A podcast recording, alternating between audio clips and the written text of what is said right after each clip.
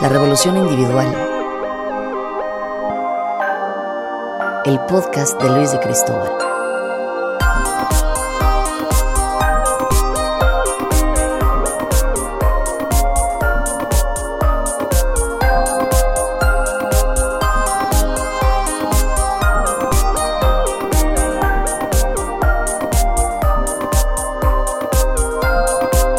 Seamos el cambio que el mundo espera. Hola a todas, hola a todos, bienvenidos y bienvenidas a la Revolución Individual. Hoy tenemos un personaje increíble, un veinteañero de cincuenta y tantos, español con corazón mexicano, que ha trabajado como bailarín, como actor, como influencer, como celebrity y tantos millones de cosas. Él viene de una familia normal, de clase media de Madrid, y hace casi diez años que vive, triunfa y es ejemplo para todas y para todos en México. Nos va a contar su historia Clemente Rodríguez, Clement o como se le conoce popularmente, Chiqui. La revolución individual. El podcast de Luis de Cristóbal. Seamos el cambio que el mundo espera. Clemente, Clement, Chiqui, bienvenido. ¿Cómo te llaman en tu casa? En mi casa, Clementín. Clementín. Clementín. ¿Así te llama tu mamá? Así me llama mi madre, Clementín. Fíjate que ahora aquí en México, que me han cambiado el nombre, o sea, de Clemen a, a Chiqui, y mi madre me dice, qué hijo de puta con lo que nos costó ponerte el nombre. ¿Y de, de dónde, de dónde nace el chiqui? Pues el chiqui, o sea, tú como madrileño sabes que como chiqui se dice eh, chiqui, qué, mm, qué corte de pelo traes, chiqui, qué bonita. Y entonces llegué aquí a casa de Facundo, del conductor, porque me quedé al llegar aquí a México para en estos nueve años que llevo, viví ocho meses con él y su, con su ex esposa, o sea, viví en familia con ellos. Y entonces cuando yo llegué dije, chiqui, pero qué casita, chiqui, pero si tienes tres internas. Y le hizo gracia lo de chiqui y se quedó chiqui. Y ya chiqui Y para ya los chiqui, restos. y ya chiqui. Pues, Chiqui, eres el primer veinteañero de cincuenta y tantos que conozco. ¿Cuál es el secreto para tener esa energía cuando otros ya están un poco mustios en la vida? Pues mira, la, la energía yo creo que ya es de un poco de tara. O sea, ya, yo ya venía ya como, como Asteris, como que caí en un, ¿sabes? Me tomé... La energía la tengo, ¿sabes? Sí, sí, claro. bueno, como Obelix, ¿no? Porque como- Asterix Exacto, era- sea, era- como Belis, como Belis, Asterix la tenía que tomar. Lo que pasa que si vas creciendo y vas notando un poco, no sé si es madurez o no sé lo que es, te va entrando flojera, ¿sabes? Te inventas excusas para no hacer cosas, no te ves tan activo como... como pero aún así ya soy activo y, y demasiado. O sea, eh, quiero decir, hay una- algunas veces que canso y todo, ¿sabes? Soy demasiado en- enérgico. Y luego de lo de conservar un poco así, pues, eh, chico, pues el Botox y otras cosas, y otras cosas, y el colágeno y, y todo, tío, los 50 son los 50, la verdad. Bueno, empezaste bailando en Madrid, por así decir, viniste a la tele en México. ¿Cómo fue todo ese proceso de desembarcar en México hace ya casi 10 años, si no me equivoco? Ajá, pues mira, en lo de venir a México son, ideas de estas que salen. Yo soy de los de. Mira, te voy a describir cómo soy, Luis. Si yo veo. eh, es el perro que ve una puerta de un coche abierta y se sube al coche. ¿Sabes? Así, así me Aunque describo. sea el coche de un desconocido. Aunque sea, oye, chiqui, hacemos sí. Oye, chiqui, sí, va. Y, ¿sabes? Entonces, soy así. Algunas veces la cago por, por ser tan visceral y otras veces gano, como ha sido como lo de, por ejemplo, venirme aquí. Yo trabajaba en, eh, para México, empecé en el 97, 97 hasta el 2000, pero desde Madrid, para Telehit, pero desde Madrid. Entonces yo venía, iba y venía, pues para grabar como especial Maná, especial Shakira, eh, la boda del director de Memo del Bosque, el director de Telehit. Venía como para eventos así. Me hice muy amigo de, Facundo y de su esposa y, y de, bueno, de, de varios así como famosos, pero, pero amigo, familiar, ¿no? Mm, Entonces, y... Y nada, pues acabó mi programa, yo seguí con mi vida, profesor de danza, eh, bailando en todos los antros de Madrid, de Ibiza, de todo, ¿sabes? Porque a eso me dedicaba, ba- bailaba antes de que los gogos fueran como son ahora, musculados, que no se mueven. Yo me movía. Tío, yo me acuerdo, fíjate esto qué bonito, son de las, de las cosas más bonitas que me han dicho a mí en el mundo de la noche. Me decían, chiqui, eh, cuando me comía una tacha, me iba debajo de tu podium para que me subiera antes de la energía que me dabas. Eh, tío, no me digas que no es bonito Eras eso. un booster, Tío, no me digas que no es bonito eso. Entonces, nada, y en el 2012 Facundo fue a grabar las Olimpiadas a Londres y me dijo, voy a Londres. dije, ay, nos encontramos ahí. Y yo me busqué una- un curso de danza. Y entonces ahí, ahí nos encontramos. Y uno de los días me dijo, oye, si me dan un programa en Televisa que está ahí pendiente, ¿te vienes? Y dije, sí, a huevo, sí, ¿por qué no? Claro. Total, que a los tres días me llama, efectivamente, me dice, manda el programa, ¿te vienes o no? Entonces, bueno, estuve cuatro días con cagalera. O sea, porque no tenía más tiempo para pensar. Y si no eres tú, pues ya, ya, pero dino, sí o no. Claro, ya no es cuando tienes 19 años de ¿dónde vamos? ¿Sabes? Ya, ya tenía 42 años en ese momento. Y entonces digo, a ver, ¿tengo pareja? No. ¿Qué tengo mío? Ah, una moto. O sea, la Vespa, era lo único. Y dije, venga, vámonos. Le dejé a una chica, error. A la disque, mejor amiga, error. Mi departamento, la latina, en el centro, con renta antigua, error. O sea, cometí el mayor error de mi vida. Eh, tuve que agarrar un avión una de las veces ya porque llevaba como cinco meses sin pagar, la casa llena. No, no, no, no, tío, error. Y tuve que vender todos mis muebles para pagar todo lo que se debía. O sea, imagínate. Y entonces, nada, dije, venga, pues arre, me voy. Y entonces me vine y me saqué un billete de vuelta incluso. ¿Sabes? Pensando, digo, bueno, pruebo tres meses y luego si no me vuelvo. Y nada, empecé, entré en Televisa, en un programa, de Televisa entré en Yapárate, los 40 principales, de los 40 en un, en un reality, y, y ya fue como un no parar. No fueron los principios, a lo mejor, como, como uno. Soñados. Soñados, o sea, la verdad. Sobre todo entro a un medio muy criticable, ¿sabes? Es muy fácil decir, ¿este quién es? Este pendejo español. Que no siempre caemos los españoles a la primera bien, ¿sabes? Todavía hay algunos que guardan ese resquemor, ¿no? Que piensan que, Hernán Cortés es, es tu roomie, ¿sabes? Y yo digo, no conozco a la Malinche, no conozco a Hernán Cortés, por favor, dejarme en paz. O sea, por todo el mundo en las cenas te lo, te lo, y entonces eh, vine y al principio sí fueron difíciles. O sea, sí fueron momentos. Yo vivía con Facundo y, tío, yo, yo lo pasaba mal. Yo lloraba en las noches como quinceañera agarrado a mi almohada. Pinche español, culero, deja de robar, no sé, el dinero, vete de casa Facundo, eh, come vergas. No, no, as- así. Yo decía, sale, si solo salgo cinco minutos al aire y tengo una cápsula de cinco minutos de Condones Prudence, que en ese momento trabajaba con Condones Prudence, diciendo, cuídate, protégete. Y digo, pues yo, yo soy el primero que me, que me juzgo. Yo soy el primero. O sea, yo me juzgo un montón, ¿sabes? Eh, mm, Somos así, el ser humano. Y yo decía, joder, si están bien las ¿Qué le he hecho a esta gente, ¿Qué le he hecho, sabes? Hasta que ya empiezan a ver, miren el reality un poco como soy, no sé cuánto. Y, y- y, bueno, muchas cosas gratis, muchos trabajos gratis para poder llegar a, ¿sabes? La gente me veía en los 40, me veía en no sé qué, decía, "Mm, el chiqui está. Y el chiqui comía tortillas y agua del grifo, Luis. Agua cuando de me la llave. Agua de la llave. Cuando me independicé. Sirve para adelgazar bastante beber agua de la no llave. te en la imaginas cómo cagaba. cagaba como una bubilla, como un pájaro. Eh, pero, pero sí, y ahora fíjate, ahora soy imagen de un agua, ¿sabes? Para que veas cómo, cómo o sea. Entonces, bueno, pues, pues eso fue un poco.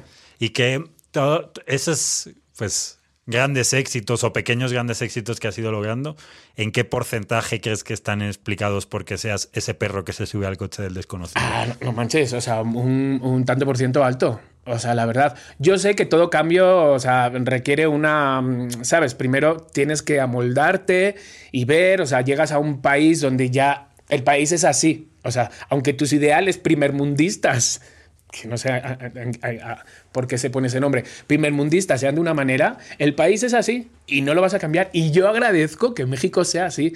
Agradezco los atascos, agradezco los puestos en la calle, agradezco em, que la lluvia te, te atasques, agradezco, ¿sabes? Es un- una ciudad que, que vivo y si me tuviera que volver a cambiar otra vez, ¿a qué ciudad me iría? Volvería a México. La, la verdad, o sea, y de aquí no me saca nadie. Sabes además que es algo que, que compartimos, ¿no? Exacto, exacto. El, el desmadre y el que no sea todo tan Exacto. ordenado también es parte de la vida. Chiqui, los que te conocemos, los que te conocen, sabe, sabemos que siempre tienes un espacio para hacerle un favor a alguien, para ayudar. ¿Cómo logras seguir teniendo ganas de hacer eso con todas las veces que te han traicionado, con todas las veces Ya que te han sé, salido tío. mal proyectos? Sí, la verdad es que sí. La verdad es que sí, sí me he sentido traicionado varias veces, sí, sí, sí se han caído muchos proyectos, sí me han usado durante que estaba en mi época más famous, ¿sabes? Y luego han desaparecido. O sea, sí, Sí, o sea, sí. Pero el que es. Es que no es tonto. No, la palabra no es tonto ni inmenso. El, el, que es así es así. Es como el que se enamora. ¿Sabes? Y, y, te, y, te, son infieles y dices, no. Yo he aprendido. No, a mí no me lo vuelven a hacer. Y te lo vuelven a hacer. Porque tu manera de enamorarte es así. Entonces yo igual. Yo, yo, soy así. Entonces, ¿qué necesitas? Sí. Aunque te cueste, aunque digas, sí, venga, yo te voy. Y cuelgues y digas, vergas, ¿para qué? No sé decir no, tío. Entonces, yo sé que esto muchas veces yo doy, pero recibo también un montonazo de cosas. Y yo sé que, por ejemplo, ahora contigo, pues te puedo pedir un favor, porque, pues, por, Chiqui, ¿puedes a la entrevista? Pues mañana te digo, oye, Luis, te necesito para esto, y vas a estar ahí. Entonces, es un poco, es un poco eso, ¿sabes? O sea, que tampoco soy tan tonto. Imagino que parte de eso también pues viene de la cuna, ¿no? Que lo has aprendido en casa. ¿Cuáles son sí. los tres valores en tu vida que has aprendido y con los que vienes de, desde niño? Pues mira, en mi casa siempre se ha respirado un ambiente muy familiar, o sea, mis padres siguen juntos, que no es normal en estas épocas, ¿sabes? Que los... como perro y como gato, pero no puede estar ese perro sin el gato y el gato sin el perro, la verdad. Eh, entonces, es un ambiente muy familiar, los hermanos nos queremos muchísimo, eh, eso es primordial. Las risas y el bullying es también fundamental porque hay que saber reírse de uno mismo y reírse del otro. Bueno, y eso es muy español, ¿verdad? Que sí, tenemos sí. ahí una acidez. Sí, sí, sí, o sea, es que es, funda es fundamental, o sea, la, la, verdad. Eso y el, y el, el ayudar. El ayudar. Nosotros no hemos sido de familia de dinero, la verdad, por hemos sido clase media baja, éramos cuatro hermanos y de los de que mmm, vas sacando el dobladillo del pantalón según vas creciendo porque no hay dinero para comprar otro pantalón y tu zapato está roto y vamos al zapatero, se te pega porque no hay dinero, ¿sabes? Entonces, aún así, sí hemos sido, ¿sabes? Pues tengo un hermano bombero, es ayudar. Tengo el otro hermano que es policía, es ayudar. Tengo a la otra hermana que es enfermera, y yo vedete. Es decir, es decir, o sea que, que sí sabemos para lo que, para lo que estamos en este mundo. Viendo los perfiles de tus hermanos, ¿eras el bicho raro? No era, no era el bicho raro. Fíjate que soy el mayor. Soy el mayor, sin embargo, ellos. Sin embargo, soy el más joven. ¿no? Sin embargo, físicamente, no, físicamente también, pero sin embargo, mis hermanos me tratan como si yo fuera el pequeño. No sé cómo explicarlo. Incluso mi hermana pequeña de 30. El hermano a proteger, digamos, de alguna puede manera. Puede ser, puede ser, puede ser. Igual que mi, mi, madre. Mi madre me sigue tratando como si tuviera 15 años. Bueno, eso es común a las eh, madres, Sí, ¿no? sí, sí, sí, sí. Manera. Pero sí, sí, sí. O sea, mm, yo me acuerdo en la mesa, ¿no? Mi madre, cómo va haciendo, cómo va mirando como a cada uno. Y luego llega a mí y como que le doy ternura o asco. No, no es como de... ¿Tú qué hijo? ¿Sabes? Entonces, siempre he sido alguien que se ha buscado la vida, que no he tenido como ese horario de 8 de la mañana a 3 de la tarde en un trabajo. Yo es todo lo que me proporciona a mí un extra de felicidad, ese es mi trabajo. Y la verdad, pues como todos, cuanto menos esfuerzo y más, y, y más saques, pues mejor. Entonces yo no me daba cuenta que bailando podía cobrar. Es que no me daba cuenta. Yo podía estar días bailando bailando y, y, claramente y para aguantar, pues también drogándome. Pero en una época viví los noventas y en los noventas... Pues, y en Madrid. Además. Y en Madrid, o sea, era como normal el, el, el comerte un cacho de, de, tacha, de pastilla. O sea, he vivido esa época. No me arrepiento, no volvería otra vez a vivirla, me da bastante flojera y pereza, pero, pero no la cambio por nada. O sea, este, he vivido una época que muchos, muchos ya no van a vivir. O sea, entonces sí me considero, o sea, pues viví parte de los 70, ¿sabes? O sea, transiciones políticas, viví los 80, Mundial del 82 y demás, eh, y los 90, pues en, en, un antro y ya encima conocí el mundo de la noche y dije, perdona, ¿esto qué es? Y entonces cuando me vieron, el primer día que entré a una discoteca que era la discoteca de moda, de moda, y el primer día me dijeron, o sea, ¿cómo, ¿cómo sería? Yo en la pista que me dijeron, ¿quieres hacer relaciones públicas? Yo no sabía ni lo que era. No sabía ni lo que era. Yo es que vivo en Alcobendas. vivo en Alcobendas. Eso era Madrid, a 23 kilómetros. Pero era agárrate un autobús para ir a Madrid. Eran otros tiempos, ahora todo es más cercano. Y digo, bueno, pues sí.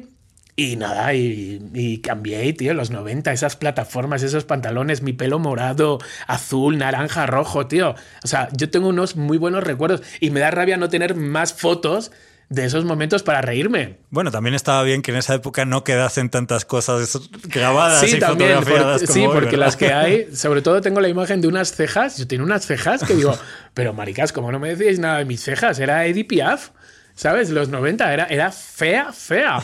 Sin embargo, era moderno. Claro. Respecto a lo que has dicho de, ¿no? de que no te imaginabas que te gustaba bailar y se pudiera ganar dinero, ¿crees que nos han enseñado que o haces lo que te gusta o ganas dinero? Pues totalmente. O sea, totalmente. Nos han enseñado. O sea, yo siento. A lo mejor es, un tanto por ciento alto, pero siento que el 60% de, de la población no está contenta en su trabajo. O sea, lo que pasa es que te han enseñado de sales de trabajar o no trabajas y ya te metes en tu trabajo de esto para, bueno, pues para la lana. Lo que pasa que el ser humano eh, le da miedo los cambios. ¿Y cuál es la fórmula para lograr hacer lo que nos gusta? Tener cojones. Es que es lo único, tener cojones. ¿Y lo vas a pasar mal? Sí. Un, dos, tres días, cuatro días, ponle un mes. ¿Qué he hecho? ¿Sabes? Pero luego, tío, cuando tú ya agarras lo que te proporciona un extra de felicidad, aunque cobres menos, aunque cobres menos, fíjate, te compensa. Mi pareja, mi pareja, por ejemplo, Abraham, estaba de subdirector en una aseguradora, PIN, con sus ciento y pico mil pesos al mes. Es decir, cuando me dijo, voy a dejar el trabajo porque no soy feliz, lo primero que pensé fue en mí. Dije, cariño. ¿Por? Como por. Te he dicho que vengo de una familia humilde. y digo, digo, bueno, dice, es que vengo con problemas a casa que no son mis problemas. Y yo, vale, pues estuvo como dos años con lo que le dieron y eh, bueno, y utilizando el dinero y dijo, ya, bueno, ¿y ahora qué? De repente hizo un panqué, un bizcocho, un panqué. Ah, de plátano, ah, pues qué rico. Hizo otro panqué de guayaba y dije, tío, lo voy a subir a redes. Lo subí a redes las redes ahora son todo el, ¡Ay, qué abrancito! Ha hecho un panqué, no sé qué. ¡Ay, pues yo quiero! ¡Ay, pues dile que me haga uno! dije, de aquí somos. Haz uno para Facundo, otro para Mónica Noguera, otro para Tania Rincón, otro, ¿sabes? Como pues los cinco famosos, porque hay 30 famosos. Pero de los 30 famosos, solo cinco venden. Los demás no venden. O sea, hay que tenerlo claro. O sea, los demás son o números o porque están viviendo todavía del pasado, que eso pasa mucho en México, fueron famosos en el pasado y siguen viviendo de eso. O sea, siguen viviendo de eso. Entonces, pues bueno, les funciona, pero sin embargo luego no venden. Eh, se lo dimos a los cinco o seis famosos y ahí está. Y ahí estaba yo encargando uno esta mañana. Y ahí estaba encargando uno. El pan, qué bonito, tío. Y, y ahí está, y vende sus 100 a la semana y yo le veo y es feliz, está radiante porque él es su jefe, él hace sus tiempos, los, se los hace él, todo lo hace él. ¿Y ha tenido crisis de pánico en ese proceso del mundo corporate? Sí. Sí, sí, sí, sí, sí, ¿Cuál ha sido así el punto que más has tenido, digamos, que hacer de, eh, de eh, imán para mantenerlo? Pues mira, hubo un momento, ¿sabes? Cuando se le estaba acabando como el dinero que le habían dado la aseguradora, ¿no? Hubo un momento de decir, ¿qué hago si, si los panqués no, no van bien? Porque claro, no empezó vendiendo 100, empezó con 5, con 6. Y yo le decía, bueno, si, si llegas a 20, pero claro, había momentos de decir, mm, a ver, hostias, no me da, no me da el dinero. Entonces, me acuerdo que él dijo, tío, voy a vender la camioneta y dije, no, no, no, no. Yo ahora tengo dinero, sobre todo si hay pareja, el dinero se comparte, ¿sabes? Sobre todo en estos casos, yo ahora tengo dinero, vamos a vivir de esto, ¿sabes? Y vamos a esperar a que arranque. Entonces, para todo eh, cambio, tío, el ser persistente, tío, porque ¿cuántos han arrancado ahora con la pandemia nuevos negocios que han dejado en tres meses, que han dejado cuatro? ¿Cuántos podcasts? ¿Cuántos podcasts han quedado ahí como el Titanic hundidos? ¿Sabes? Porque que no, va a ser este, ¿verdad? Que no, espero, espero, o por lo menos que se hunda después de este programa. no, lo que quiero decir es que em, que no somos persistentes, ¿sabes? Entonces, tío, se pasa mal, pero tienes que ser persistente. Si ya ves, mm, marica, que a los cinco años, pues no, no te está dando, pues a lo mejor sí cambia. Pero los cambios a todos nos da miedo, a todos. ¿Y cuántos mexicanos hay que están en otro país buscándose la vida? ¿Sabes? Yo me acuerdo, tío, Luis, no se me va a olvidar. En estos momentos que yo tenía existenciales de que hago, he hecho bien en cambiarme, en venirme a, a México, no sé cuánto. Tengo un momento donde yo voy a cruzar un paso de cebra ¿Sabes? Un ceda al paso. Claramente, pues aquí los ceda al paso son como... Acelere, por favor. O sea, acelere, voy a atropellar, a ver cuántos puntos me da el enano, ¿sabes? Y entonces me acuerdo que voy a cruzar y de repente veo a una señora, ¿sabes? Como que medio acelera y como que me aparta así. Digo, pero señora, y encima veo que lleva un bebé en, de copiloto. Un bebé, bebé. Digo, pero señora, digo que me va a atropellar. Y digo, y además, pero si hasta llevas un bebé, por favor, ya piensan... Se queda así callada y me dice, vete a tu país. Tío, en ese momento que yo estaba diciendo de, ¿Qué hago con mi vida? Tío, unas ganas de, de, de cagar que me entraron en ese momento, tío, que dije, no, salí corriendo detrás de ella. ¿Sabes? Yo veía a la señora que que estaba, salí corriendo. Y bueno, lo bueno que en México hay mucho tráfico. Entonces tuve esa gran suerte que se paró un semáforo. A 300 metros dije, mira, prefiero caerme, ¿sabes? Como en las películas, pero no voy a parar. Fui detrás de ella, ¿sabes? Me acuerdo que llevaba la ventanilla, la otra como subiéndola así. Y digo, eres fea, eres fea. por dentro y por fuera. Y me fui. Tío, solo le dije eso, ¿sabes? Pero me dio mucha rabia. Digo, tío, ¿cuántos mexicanos hay buscándose la vida de que no quieren que les llegue una hija de su madre, ¿sabes? A que le griten, vete a tu país, tío. Entonces, en ese momento a mí me lo gritaron. Entonces sí me sentí de repente decir, joder, ¿sabes? O sea, ¿por qué somos así el ser humano, tío? ¿Por qué somos así? O sea, eh, pues en España nos están llegando todos los que nos están llegando, tío, pero ¿quién eres tú para decir fuera de mi país?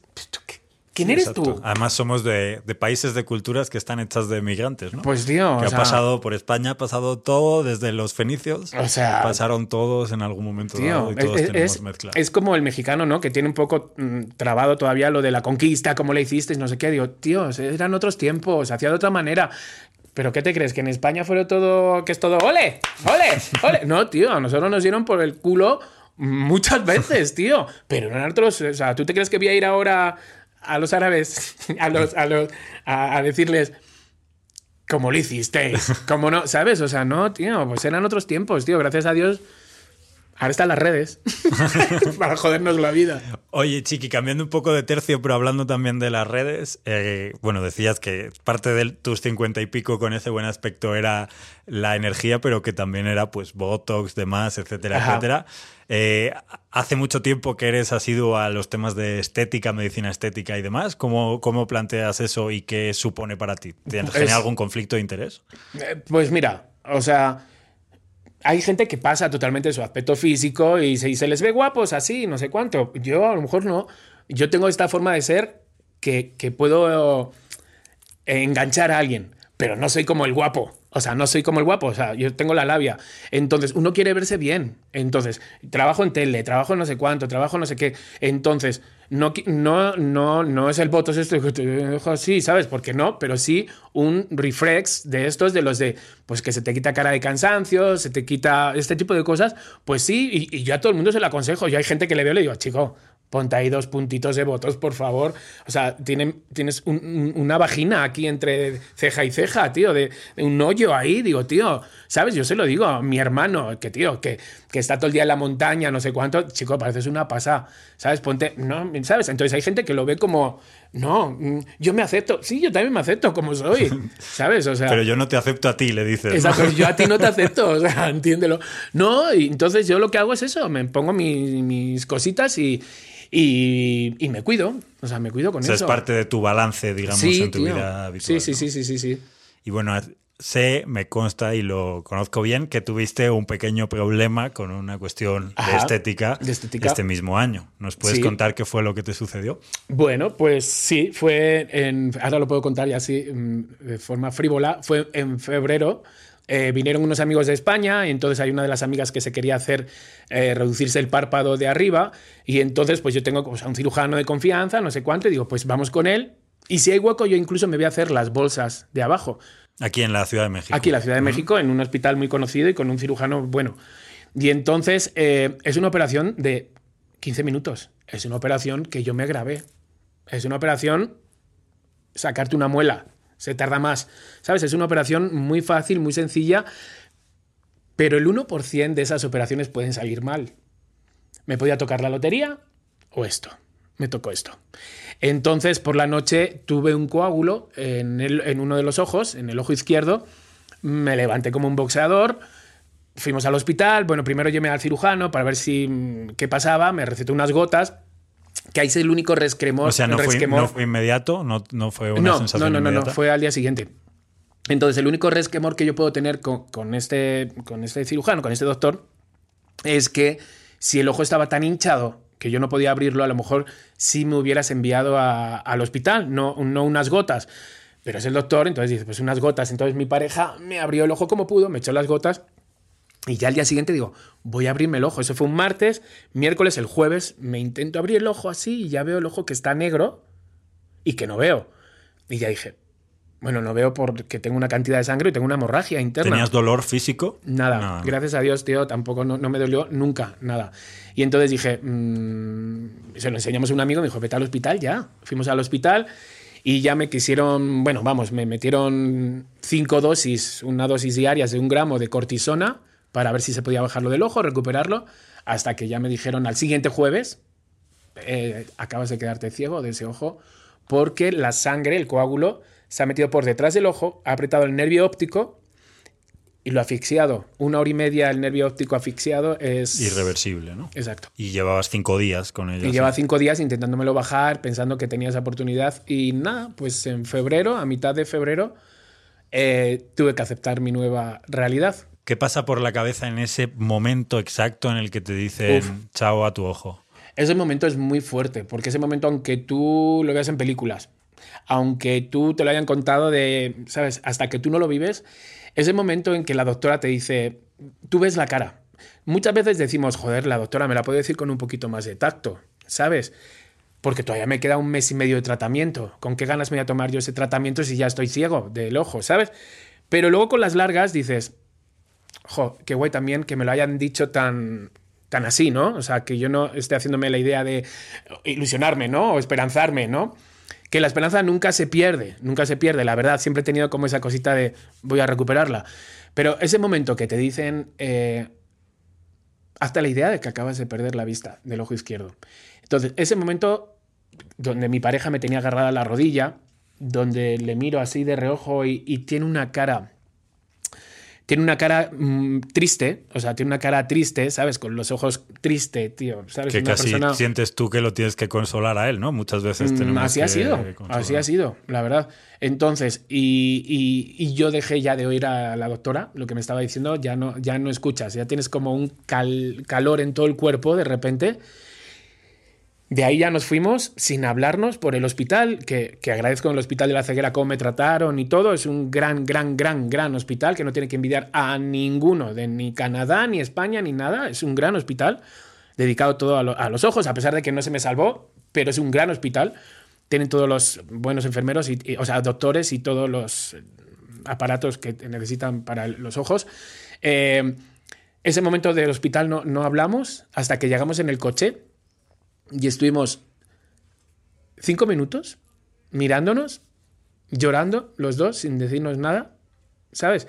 Ese momento, tío, mm, ¿sabes? O sea, sí, sí, sí se te cae el mundo encima, dices, joder, fui para un tratamiento de de belleza, ¿sabes? Pensando que iba a salir mejor y salgo ciego. Que además ni siquiera fuiste para eso porque ibas para acompañar a alguien. Y o sea, tío, de estas series de catastróficas desdichas. Entonces el destino estaba ahí, sí me han calificado muchos porque me hicieron en Telemundo, me hicieron un reportaje. Bien, correcto, ¿sabes? O sea, un poco frívolo por el programa, el tipo de programa que era. Y luego ya, pues ya los. Bueno, ya la gente ya, ¿sabes? Pues era, en verdad pone actor por vanidad se queda ciego. Eh, actor vanidoso se queda ciego. Esos eran los, titulares. Se hizo viral en, no sé por qué, en Colombia. Me llamaron de un programa de Colombia, me hicieron una también buena entrevista. Pero igual, ¿no? Pues sí, pues ahora que vaya y que se corte, mm, que diga que quieren reducirse los huevos, a ver si se los corta, ¿sabes? O sea, la gente que no te conoce opina, opina, opina y son frívolos. O sea, es normal, es internet y. es como el Coliseo romano, ¿no? Allí va la gente a echar esputos por la boca. Exactamente, dejan, tu, dejan su mensaje y ellos siguen con su vida y no saben cómo te puede a ti mm, tocar. Que me da igual, después de que me pasara esto, todo, todo me la pela. O sea, todo me la pela. No hay ni un comentario que a mí haga. Ah", ni uno. ¿Sabes? O sea, ni uno. Pero sí me daba cosa de que mi familia lo viera, tío, y decir, joder, qué mal. Ahora, he tenido todo el apoyo de todos los amigos, de todos los... No te imaginas. Vino tu hermano. Y de seguidores, mi hermano vino al día siguiente, el bombero, Pepe. O sea, todo, he tenido, o sea, todo el cariño de, en las redes ha sido que yo no daba, o sea, no podía leer de todo lo que lloraba, tío. Entonces, pasé una semana y media en mi oscuridad interna de luto, tío, de luto, pues porque pasas por eh, rabia, ¿sabes? ¿Por qué me habré hecho nada? Mm, me cago en la vida del cirujano. Em, que ahora soy un lisiado, eh, qué, pena me doy, que no sé cuánto, así una semana y media. Em, tuve un momento, ¿sabes? Un momento donde, tío, llovía, me caí porque ahora soy. Mm, Es monovisión. O sea, yo ahora todo lo veo en un plano. De 3D a 2D, ¿no? Digamos. Exactamente. Entonces, me tropecé, me metí, ¿sabes? Estaba lloviendo, tío, y miré, me acuerdo al cielo y dije, joder, a ver, sí me lo merezco, tío. Sí he sido, sí he sido cabrón en esta vida, o sea, quiero decir, sí me he reído de todo, de mí mismo, pero me he reído de, del gordi que se cae, de la que no... Me he reído de todo, tío. O sea, yo he sido una persona... De la señora que casi te De atropella. la señora, tío. Nosotros de niño había una, una, una niña en el parque donde nosotros jugamos que le faltaba un brazo y jugábamos y el que perdía le tenía que tocar el muñón a esa niña, ¿sabes? O sea, sí he sido de esos que nos hemos reído, sí he sido. Pues pero- el bully no se da cuenta realmente que lo que está afectando al exacto, otro, ¿no? En realidad. yo exacto, creo que eso es- exacto. Y miré y dije, sí me lo merezco, o sea, sí. Pero, tío, me di cuenta en ese momento, Luis, que estaba mirando al cielo con el ojo que me quedaba diciendo, sí me lo merezco. Ahí dije, se acabó. Chiqui, esta es tu nueva puta realidad. Ponte las pilas ya con tu vida. Llegué a casa y dije a mi hermano, hermano, cómprame retrovisores para la bicicleta. ¿Pero para qué vas a agarrar la bici? Digo, porque tengo una moto. Yo tengo una, tengo una moto. Digo, yo la moto no la voy a dejar ahí. Tengo que aprender otra vez A mí no me para ni el tato, ¿no? ni Como el tato, tío. Sí. Y ahí empecé ya con la moto. Yo voy en moto, voy en todo. El trabajo no me faltó con los Masca Brothers, que gracias cómo me trataron, cómo me cuidaron, cómo, cómo todo, porque yo llegué a esas lecturas de guiones con relatos macabrones para el canal de las estrellas, para Televisa. Llegué con ellos y yo no les dije que no veía. El ojo lo tenía mal en ese momento porque estaba. Un jueves me dijeron en el ciego, el viernes fui a la lectura de guiones. Lo pasé fatal en esa lectura, pero ellos no me lo notaron. Lo pasé mal, yo lloraba en el baño. Cada vez que iba de, bueno, ¿por dónde voy? ¿Sabes? O sea, pero me- a la semana se enteraron, tanto Freddy como Germán, los dos hermanos que, amo con locura, tío, me llamaron y me dijeron, ole tus huevos. No teníamos ni idea. Y ahí estás haciendo de marciano, de hombre rana, de, de um, hombre de paja, de sandía. Tío, y no notamos nada. Dije, es que a mí no me, es que a mí no me va a parar. Esto no me va a parar. Ni mi trabajo, ni mi forma de ser, ni mi felicidad, ni nada, tío. ¿Sabes? Entonces me puse las pilas con eso y me puse las pilas. Todo eso fue del día que yo pedí que por qué este karma. Y me di cuenta de decir, a mí me queda un ojo. Hay gente que está ciega porque en el hospital de la ceguera he visto cosas, tío. He visto cosas y había un lema que decía, en México hay, me lo voy a inventar la cantidad, hay 8 millones de ciegos y 33 millones de personas que no ven. ¿Sabes? Que no lo ven. Y es verdad, tío. Nosotros vemos a un ciego, tío, cruzando la calle y no te da por ayudarlo, tío. Lo esquivas, no sé cuánto, o vas que, que va con el palo y te quitas, ¿sabes? Pero nunca le dices, ¿dónde vas? ¿Te ayudo con algo? Entonces, en ese hospital, yo vi, tío, viejitos, cómo iban por las paredes, tío. Vi cosas muy duras, muy duras. Y dije, a mí me queda un ojo, chiqui. Relativizas, ¿no? Al fin y al cabo. Pero totalmente, o sea, agradecí a Dios que me había dejado mm, la vista, tío. Y entonces fui a ver si yo podía ayudar. Fui a tres sitios, ¿sabes? A ver si podía yo ayudar a alguien a hacerle la compra. Ponerme la fila del banco, ponerme la fila de ir a sellar los papeles en el médico, ¿sabes? Que es como, súbete a la ventanilla atrás. y Yo decía, vergas, si no me he enterado yo de lo que me ha dicho, ¿cómo se va a enterar este viejecito que está detrás? ¿Sabes? O sea, ¿en qué momento va a llegar a- entonces, muchas cosas, tío. Entonces, me planteo muchas cosas. Sí tengo todavía mis momentos de, de- que te sientes tullido. ¿Sabes? Si hay momentos, ¿sabes? O sea, estoy en conversaciones y no puedo estar con más de cinco personas, pues porque estoy como cansado de, de buscar, me tengo que posicionar en sitios. O sea, ahora son una nueva realidad, tío, que he tenido que aprender. Y cuando eh, la doctora me dijo en un año tu cerebro va a empezar a adaptarse a... to-", y yo, perdona, ¿Qué quiere decir eso exactamente? que en un año, en un año mi cerebro iba a empezar a aceptar la nueva realidad. Digo, ¿un año? Digo, yo no tengo tiempo de un año. Un año, digo, no, no por sentirme más, que a lo mejor es por mi forma de ser. Hay mucha gente que me ha escrito muchísima. Yo llevo dos años, me pasó con un balonazo y sigo encerrado en la habitación. Yo no tengo tiempo para eso. Cada uno reacciona de una manera, cada uno es, cada uno es un mundo. Pero si tú ves que encerrándote dos años vas a solucionar algo, enciérrate. Me encierro yo también. Pero lo único que haces es joder a tu pareja, joder a tu familia, joderte a ti mismo, joderte todo lo que te estás perdiendo en esos dos años. Entonces, yo soy una persona que ha actuado así. Entonces, todos hemos dicho, madre mía, le falta un brazo. O sea, yo me muero si me pasa algo. Ole, mira, pobre ciego, tío. Yo me muero. ¿Sabes? Uno piensa que cuando le va a pasar eso se muere. ¿Sabes? Se va a morir. No sé cómo voy a reaccionar. Yo me quedo en mi habitación. Hasta que te pasa, Luis, y dices, Verga, yo no sabía lo fuerte que es el ser humano, tío. Yo no sabía lo fuerte que era, tío. Yo soy súper... mmm, marica, yo huyo de problemas, huyo de todo, no sé qué. Pero cuando tengo que sacar mi... Y mira, y con esto lo saqué, tío. ¿Sabes? Mi madre... eh, mi madre era como de... mm, Clemen, la cabeza alta siempre, ¿eh? O sea, a ti nadie te... ¿Sabes? O sea, siempre ha sido así, incluso ahora con esto. Entonces, yo no tenía el derecho de, de llorar. Mi pareja, tío, me- hubo un momento que me dijo, es que tú lo has superado ya. Tú ya lo tienes superado. Yo pero no, ¿no? Yo no, no, lo tengo no. superado. O sea, estoy poco a poco que mi pareja se ha quedado ciega de un ojo. ¿Sabes? Entonces tengo que... Dice, pero te agradezco esa forma de ser que tienes Sí, que no te hayas quedado en la esquina llorando. vaya. Exactamente, que no he tenido que estar yo, ¿sabes? Cuidándote, sino que me estoy cuidando yo de mí, de, de decir, venga ya. Pues yo te, yo te invito desde aquí, yo que, que tengo la suerte de trabajar con muchos universitarios y muchos jóvenes. Ajá.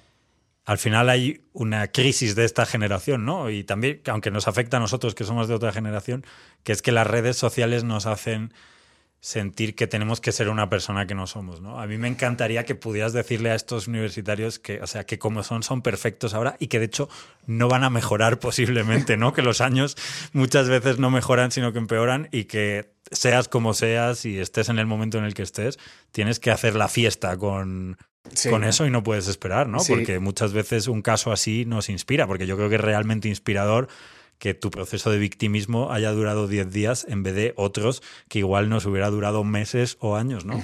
Y que eso además seas capaz de transformarlo en voy a ayudar al del supermercado que está sufriendo, porque no olvidemos que venimos tú y yo de una ciudad donde toda la ciudad está adaptada prácticamente Claro, para personas que exacto, tienen movilidad exacto, reducida, que tienen...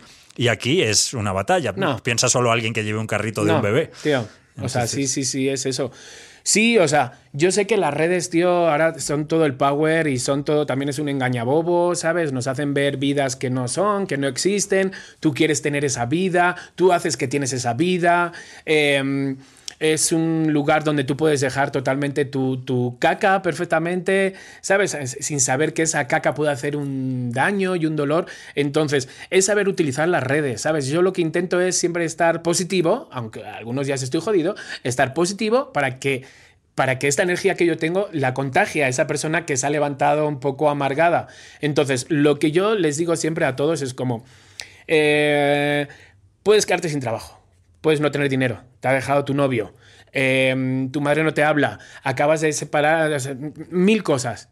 Si tienes salud, tienes vida, ¿sabes? Entonces ponte las pilas ya. Deja de darte con el látigo, ¿sabes? Si te ha dejado el novio, hay muchos novios, tío. Si de repente no tienes dinero, no te pasa nada, ¿sabes? Mm, se sale, porque se sale. Aquí en México hay trabajo para todos, tío. A lo mejor no es lo que buscas, pero espérate hasta que, ¿sabes? O sea, pero tienes vida. ¿Sabes? Tienes vida. Entonces, yo a todos les digo eso. No hay problema, o sea, no hay problema. El, la única, el único problema que hay es o una puta enfermedad de esas de las que están arrasando o la muerte misma. Pero todo lo demás no es problema. Mientras hay vida hay esperanza, ¿no? Que se Totalmente. suele decir. Chiqui, pues a mí siempre me gusta preguntarle a mis invitados o pedirle que nos recomienden una película, un libro y una canción que te hayan supuesto algo en tu vida. A ver, a ver, a ver, a ver. O sea, es que hay muchas canciones, como he vivido tantas épocas, ¿no? Por, por, la- por esto de la edad. Pero, por ejemplo, a ver, a ver. em, película, tío. Es que no sé, voy a, voy a- voy a irme a lo reciente, ¿sabes? Para que no tengan como que buscar en... Hay una película, ¿sabes? Eh, que se llama Las leyes de la frontera en Netflix ahora y es, es una película ochentera, o sea, simula los ochentas de una España de los ochentas. Entonces me gustaría que el mexicano vea cómo era aquella España, Y ¿sabes? los parecidos razonables, ¿no? De Sí, alguna to- manera. sí, sí, sí, aquella España donde había pues el mundo gitano, el mundo yonki, donde se atracaban en ese momento farmacias, ¿sabes? O sea, y está muy, muy, muy, muy bien em, plasmado cómo era esa época, los ochentas en España, en, en- esto es en Girona, en Barcelona, pero cómo era, ¿sabes? Cómo había esas bandas y todo eso. Entonces, las leyes de la frontera. Del libro, Quiero, quiero, hay mucha gente aquí en México que todo el mundo lleva su tempo para salir del closet, todo el mundo lleva su tempo. Tú no eres nadie para convencer, nadie para empujar, nadie para decir que todo el mundo sabe cuándo salir del closet para la gente gay. Todo el mundo lo sabe. Cuando él sabe cuándo salir. No sabemos cómo son en su familia, no sabemos cómo son en su trabajo, no, tenemos ni idea. Entonces, no, no, somos nadie para empujar a nadie a que salga del closet o convencerles. Nadie. Pero hay un libro que a mí me dijo, o sea, me hizo decir, o sea, ya. Hay una película que se llama Beautiful Things, ¿sabes? Que esa película me hizo a mí decir, soy gay, tío. O sea, ya deja de esconderlo, deja de salir con chicas, porque yo salía con chicas, ¿sabes? Sobre todo para que socialmente no me descubrieran. Entonces, por ejemplo, puede ser eh, Beautiful Thing, que es una película donde me hizo y No se lo digas a nadie. Es un libro de Jaime, de Jaime Baylis. No se lo digas a nadie, está, está es eh, peruano y está muy bien como pues el mundo gay, ¿no? Entonces, y canción, canción... La que te mm, levantó en tu crisis del ojo, ¿cuál era? A ver, eh, es una canción, la de Justin Timberlake con Michael Jackson, no me acuerdo cómo se, se titula, esa me da, tío, toda la vida, ¿sabes? Y he bailado algunas, o sea, todo lo que tenga tambor, batucada, no sé qué, a mí me da la vida. O sea, yo me acuerdo que yo me podía ir de, de, Brasil de una playa a otra siguiendo un tambor de uno y luego me tenía que agarrar un autobús de vuelta. Soy como un ratón y el flautista de Melín con un tambor. Entonces, ¿Y, de, tu época entrera noventera cuál? Buf, hay muchas. O sea... Grandes tiempos Por ejemplo. La de I'm free to do what to ya sabes que soy español y en inglés soy una mierda. sí, pero puedo, puedo cantarla así. Pero por ejemplo, esa, tío, tengo buenos recuerdos. O bueno, hay alguna de tan, tan, tan, tan, tan, tan. Me acuerdo de esa canción, claramente llevaba pues un trocito de tachita en el cuerpo, pero me acuerdo de esa canción, tío, escucharla con los ojos cerrados y llorar de felicidad, tío. ¿Sabes? Entonces, la música lo es todo. Chiqui, admiro de verdad tu energía, tu optimismo y tu generosidad, que yo creo que son los valores que mejor te definen. Ha sido un orgullo estar aquí y aprendo y estoy seguro que otras personas aprenden no solo de tus momentos de luces, sino también de los de sombras. Muchísimas gracias. No, gracias a ti, Luis, por invitarme. La revolución individual. El podcast de Luis de Cristóbal.